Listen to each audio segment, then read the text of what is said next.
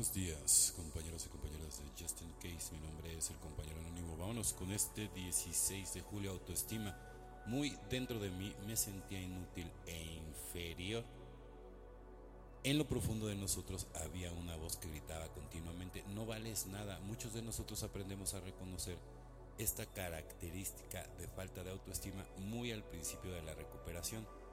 Algunos ya quizás nos sintamos que con eso sentimos la inferioridad y comenzamos con todos nuestros problemas, hayamos aprendido o no esta falta de autoestima de nuestra familia o en nuestra interacción con los demás en NA, descubrimos las herramientas para reformarnos, para reconstruir nuestra fracturada autoestima. A veces sencillamente comenzamos por aceptar un puesto de servicio. Quizás nuestro teléfono empieza a sonar y por primera vez vemos que la gente nos llama para preguntarnos cómo estamos no quiere nada de nosotros, solo establecer el contacto y ayudar. Después encontramos un padrino una madrina, alguien que nos enseña que somos valiosos y que cree en nosotros hasta que podamos aprender a creer en nosotros mismos. Nuestro padrino o madrina nos guía por los 12 pasos a través de los cuales aprendemos quiénes somos en realidad, no quienes creíamos subestimándonos o sobreestimándonos. La baja autoestima no desaparece de la noche a la mañana, a veces tardamos años en ponernos realmente en contacto con nosotros mismos, pero con la ayuda de otros miembros de NA que comparten los mismos sentimientos y con la práctica de los 12 pasos nos convertimos en individuos dignos de respeto de los demás y lo más importante de nosotros mismos. Solo por hoy recordaré que merezco el amor de mi poder superior, sé que soy un ser humano valioso como cualquier persona, ¿no? y te mereces obviamente eso y muchas bendiciones más.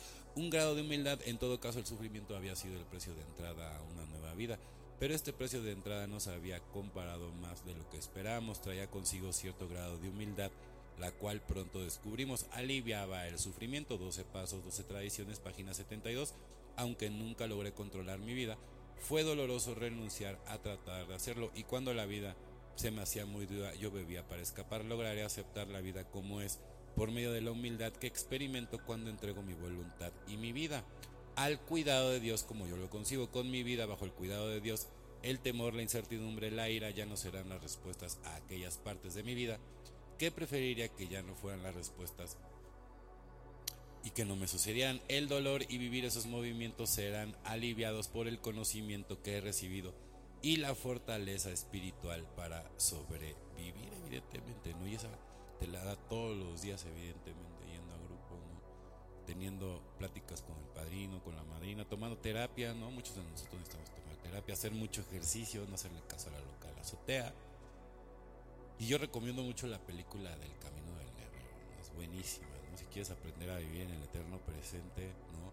Empieza por tirar toda la basura, así, no guardar rencores si hay gente que es inevitable que te va a seguir tirando y odiando, ni modo, deseales bien, yo les deseo bien. Por más que uno intenta, tú deseales bien, ni modo. Que Dios los bendiga, que Dios los bendiga. Y si todavía te patea y todavía sientes coraje, odio, quiere decir que algo estás haciendo mal. ¿no? Tienes que eliminar, erradicar al 100% cualquier tipo de odio o de sufrimiento. Bueno, compañeros y compañeras de Justin Case, mi nombre es el compañero anónimo. Deseo que tengan un excelente día, como yo lo. Felices 24 y nos vemos muy, pero muy pronto.